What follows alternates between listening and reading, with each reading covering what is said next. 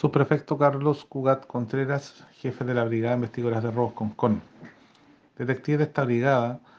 lograron la detención de una persona mayor de edad chilena por el delito de receptación. Estas diligencias se desarrollaron en el marco de un antecedente,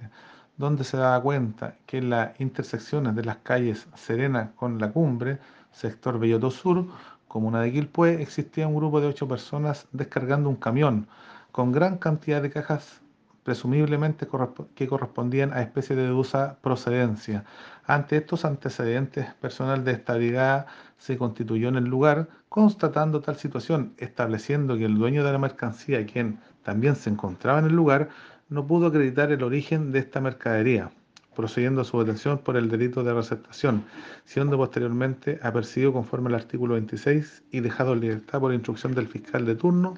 de la Fiscalía Local Marga Marga.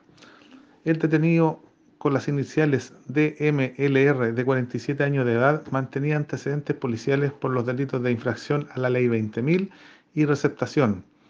Es importante señalar que en este procedimiento se lograron incautar un total de 402 cajas contenedoras de bolsas de aseo y 480 linternas marca Power Style recargables donde la valú de todas estas especies asciende a la suma de 14.800.000 pesos.